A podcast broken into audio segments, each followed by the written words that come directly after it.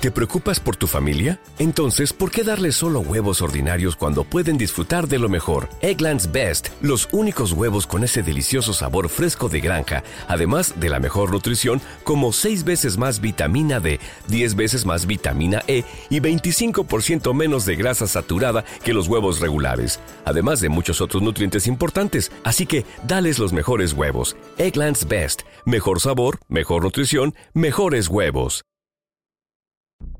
Let's just talk about this case in general terms. I think most people hear sort of the basics of it and are, are pretty shocked by it. How would you describe this crime? I, I think shocking is, is the perfect way to describe it. This is a case that there's so many things about it that just I think shocked every one of us that was involved with it. Um, you have uh, you know such a, a, young victim who had so much ahead of her in life. Um, she was I think taken advantage of by people she should have trusted or she trusted, and I think that's what just gets you so much more about this case. And it, it's just absolutely the nature of the crime just horrendous.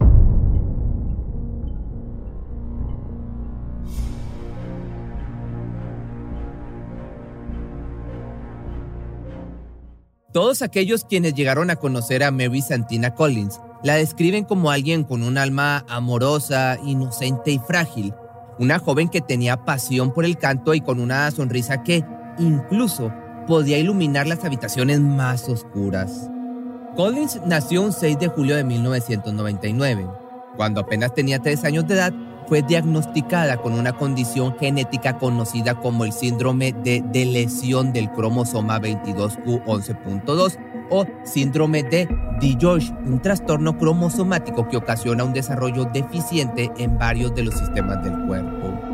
Sin embargo, eso no era el único padecimiento que tenía, pues médicos también le detectaron el paladar hendido, lo cual afectaba su habla.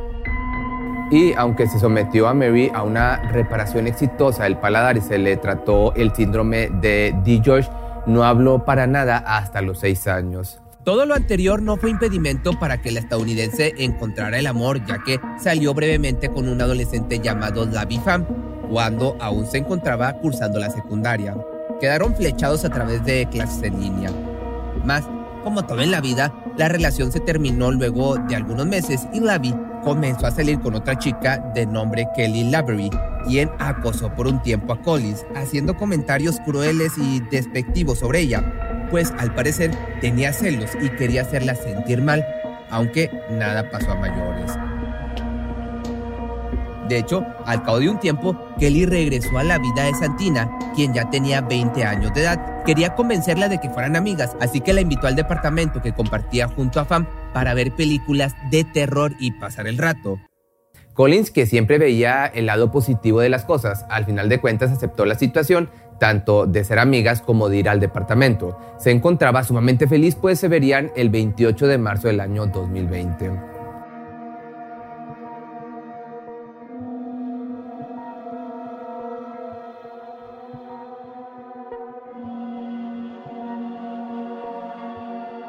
Pero antes de cualquier cosa hay que dar el contexto de lo que estaba sucediendo en ese entonces, pues el 4 de marzo del año 2020, Carolina del Norte informó su primer caso de esta nueva enfermedad o la enfermedad que vivimos hace algunos años.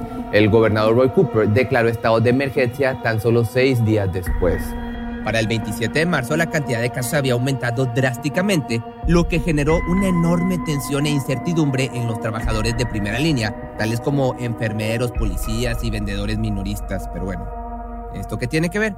Pues ahí te va. Mientras Mary se preparaba para salir de casa, el sábado 28 el país y el planeta entero se encontraba en medio de una pandemia. Por ello, la abuela de Santina, Mia Alderman, estaba demasiado preocupada. Más aún, conociendo la situación de esta enfermedad. La mujer trató de convencer a su nieta para que no fuera a su reunión, pero lamentablemente no lo logró, ya que ella estaba ansiosa por pasar un buen rato de diversión. Un Uber pasó por ella sin saber a dónde se dirigía.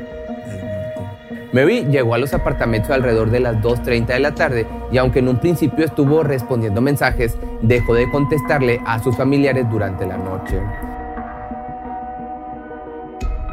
A la mañana siguiente, alrededor de las 6.54 de la mañana, uno de sus seres queridos le envió mensajes de texto a Kelly diciéndole que la chica necesitaba llamar a casa de inmediato, pero tampoco respondió. Poco después, Lavi publicó videos en sus redes sociales en donde aparecían él, Mary y Kelly en los pasillos del edificio, sonriendo y caminando.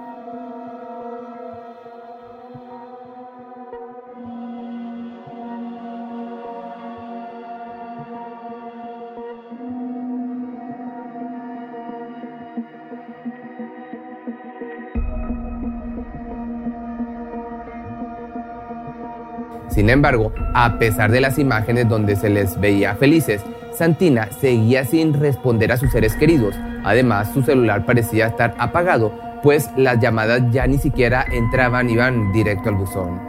A las 7.37 de la noche, otro pariente de Mary envió mensaje a Lavery que decía, Kelly, el teléfono de Mary está apagado. Tenemos una emergencia familiar. Por favor, que llame lo más pronto posible. Una vez más, no hubo respuesta. Después de casi 36 horas sin contacto, la señora Alderman fue a los apartamentos a recoger a su nieta. La ansiedad ya para este momento la invadía por completo. Al llegar, Lavi y Kelly le comentaron a la mujer que su nieta ya se había marchado del lugar y que no sabían en dónde estaba o a dónde se había dirigido. Sin embargo, la abuelita presintió que la pareja le estaba mintiendo, así que comenzó a gritar Mary por todos los rincones del edificio. También amenazó con llamar al número de emergencia 911 para dar aviso de lo que estaba sucediendo a las autoridades. Tras ello, los novios le permitieron ingresar al departamento para que comprobara por su cuenta que no se encontraba ahí como le estaban diciendo. La señora Alderman registró minuciosamente un dormitorio, o al menos eso pensó ella, luego un baño y después varios armarios, pero nada más no encontró a Mary. Esa misma noche, la señora Alderman llamó al 911, como había advertido en un inicio. Le comentó al operador que Mary estaba en peligro y que no había sabido de ella desde el 28 de marzo. El telefonista, en cambio, le indicó que regresara a casa y completar un formulario estándar de personas desaparecidas, algo que resultó sumamente difícil para esta mujer, pues creía que su nieta aún estaba en el departamento de Kelly y Lavi. Cansada entonces de esperar el 31 de marzo por la madrugada, la mujer regresó al edificio y recorrió los departamentos por su cuenta, esperando ahora sí encontrarse con su nieta. Incluso logró persuadir al administrador de los de este lugar de los apartamentos para que revisara las cámaras de seguridad en busca de pistas, pero otra vez nada. Un agente llegó a tomar el caso. Para este momento ya era el tercero que se asignaba y sin éxito. El elemento se encontró con resistencia de Fam, quien le negó la entrada a su domicilio. Solo accedió a que la madre Mary, quien acababa de llegar, ingresara al dormitorio de atrás para revisarlo. La señora Alderman le comentó al uniformado que el administrador de la propiedad estaba revisando las imágenes de la cámara de vigilancia. Sin embargo, al llegar con el encargado, este comentó que tenía órdenes de no revisar nada, específicamente por parte de un detective de nombre Gasky, quien había sido de los primeros en atender el caso, hecho que indudablemente causó una enorme molestia en la familia. Aparentemente, Gaskin había insistido en tener una orden judicial para poder hacer eso y continuar con la investigación, pero por cada momento que pasaba se esperaba lo peor. Los familiares de Mary estaban cada vez más desalentados por la falta de progreso en la investigación. Para el 1 de abril del año 2020, estaban convencidos de que el Departamento de Policía de Charlotte no se encontraba priorizando el caso de Santina. La familia quería que las autoridades presionaran a Lavi y Kelly para obtener respuestas, pero en lugar de eso, el detective de personas desaparecidas les aconsejó que no acosaran a la pareja. Esa respuesta del investigador solamente aumentó la desesperación de los ya de por sí furiosos familiares. El sexto día de la desaparición de Mary finalmente llegó. Familia, amigos, conocidos y comunidad en general organizaron grupos de búsqueda. Inclusive se usaron drones y se exploraron las vías del tren que rodeaban los sitios de construcción de los departamentos de Woods, así como se indagó en los contenedores de basura, pero de igual modo nada. Mientras todo eso pasaba, un ex compañero de clase Collins inició su propia investigación en línea Buscó en las redes sociales y se encontró con muy buena información. Logró dar con un testigo que escuchó a un hombre llamado James Salerno, supuestamente hablando de haber realizado un ataque contra la chica desaparecida. De acuerdo con el mismo, Salerno había comentado que el cuerpo de Mary se encontraba dentro de un colchón. Y aunque el ex compañero de Mary fue con todo lo recabado y se le presentó a las autoridades, estas no se tomaron la información en serio. Era el séptimo día de la desaparición de Mary. Caskin finalmente emitió un boletín de desaparición de la chica. Sí, siete días tuvieron que pasar. El 3 de abril, la familia Collins obtuvo el permiso de la oficina corporativa del complejo de departamentos para revisar. Examinaron horas de metraje en busca de cualquier pista o señal de que Mary saliera del edificio, pero sus esfuerzos no dieron resultados, aunque no pasó mucho para que la familia recibiera noticias. Then, two days later, the witness called police again, insisting Mary's body was there.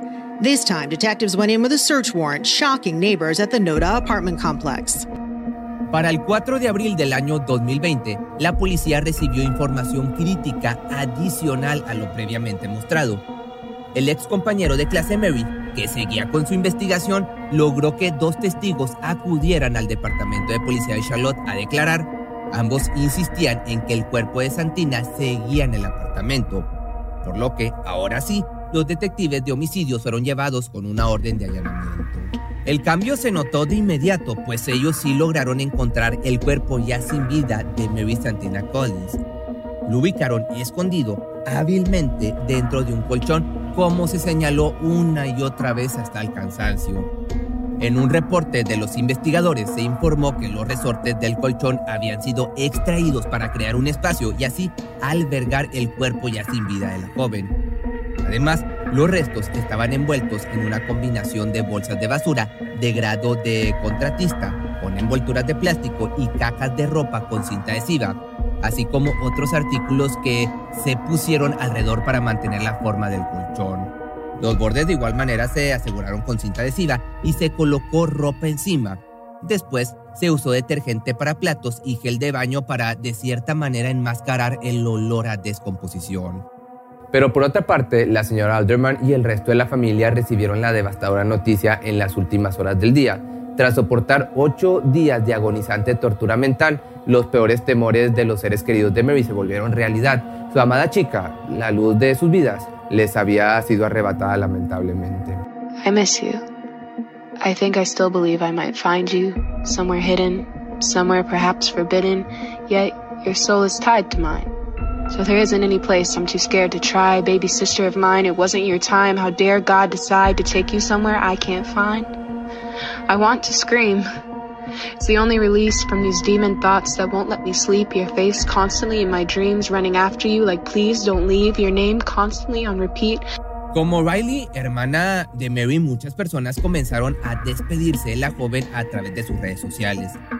Kelly y Lavi finalmente fueron arrestados antes de que terminara el día. Los entrevistaron la madrugada del 5 de abril. Ambos dieron la misma versión de los hechos. Aseguraron que Mary había ido al departamento el 28 de marzo, pero que se fue dos días después, entre las 11 de la mañana y el mediodía, para ver a otros amigos. También confirmaron que los dos, junto con Mary, James Salerno y America Dude, a quien Salerno había conocido a través de una app de cita llamada Tinder, se encontraban en el departamento el fin de semana que pasó todo. Kelly, Lavi y James fueron acusados de asesinato en primer grado y secuestro en primer grado también, así como de ocultamiento por no informar de una muerte. Por su parte, América, la cuarta sospechosa, huyó del estado. Un detective del Departamento de Policía de Charlotte fue entrevistado por un medio de comunicación para que brindara más información a los ciudadanos y esto fue lo que, le, lo que dijo. Is there any way to explain this? That's what people keep asking. Why did this happen? Uh, you know, that's something I think you'd have to ask the people involved. They haven't told us. Uh, you know, the suspects in this case, they've never really come out and explained why. You know, we can make a lot of assumptions, but I think that's that's probably the biggest thing we're all left with is just trying to understand how something so just senseless and just horrendous could happen. That was a search that was done with the permission of the homeowners, which certainly limits our ability to look everywhere that we would want to look. Um, you know, we, we went everywhere we can, um, but there's certain limitations when somebody gives you permission to search their home. We can't destroy property. Uh, we obviously can't you know, we can't open anything if they say, hey, not there, you can't do that. And I don't think it's reasonable for them, to, uh, for a homeowner to allow us to start opening um, and actually destroying property to search inside of it. So in that initial search that the homeowner consented to, the missing persons detectives did look at the mattress, but Absolutely. they didn't find Mary's body. Absolutely. So they looked, you know, under the mattress um, along with the homeowners. There was nothing that was apparent at that time. De acuerdo con registros judiciales, los fiscales descubrieron mensajes de texto entre Kelly y Lavi que se remontaban a varios meses atrás, donde la pareja tenía la intención de atraer a Mary al departamento de ambos para un trío. Si se negaba, le arrebataban la vida. Después de que Colin llegó al departamento el 28 de marzo, supuestamente Kelly y Lavi le pusieron sustancias en sus comidas y bebidas, mismas que incluían Xanax para debilitarla. Tras ello, según los fiscales, Mary fue agredida, colocada en una bañera y apuñalada repetidamente. El médico forense notó que Santina había sido cortada en al menos, agárrate, 133 ocasiones. Pero ahora seguramente te estás preguntando por James. Pues bueno, luego de semanas de investigación, finalmente se pudo construir un caso en contra de James Salerno, el único que faltaba. Registros telefónicos lo ubicaron en la escena del crimen, tanto durante como después del incidente. Además, se halló una aplicación en su celular que contenía los artículos de limpieza que se encontraron en la escena del crimen. Más tarde, la sospechosa fugitiva, America, se entregó a las autoridades locales de Thornton, esto es en Colorado. Luego fue extraditada a Charlotte, donde enfrentó cargos por complicidad en un delito grave y encubrimiento en un fallecimiento. Estuvo bajo custodia hasta que se realizó una audiencia de fianza 15 meses después, donde quedó libre. Dos años después del asesinato de Mary Santina Collins, Kelly aceptó un acuerdo de culpabilidad. Así es, se declaró culpable de haberle arrebatado la vida a esta niña en segundo grado, aparte secuestro en primer grado y ocultamiento de un cuerpo.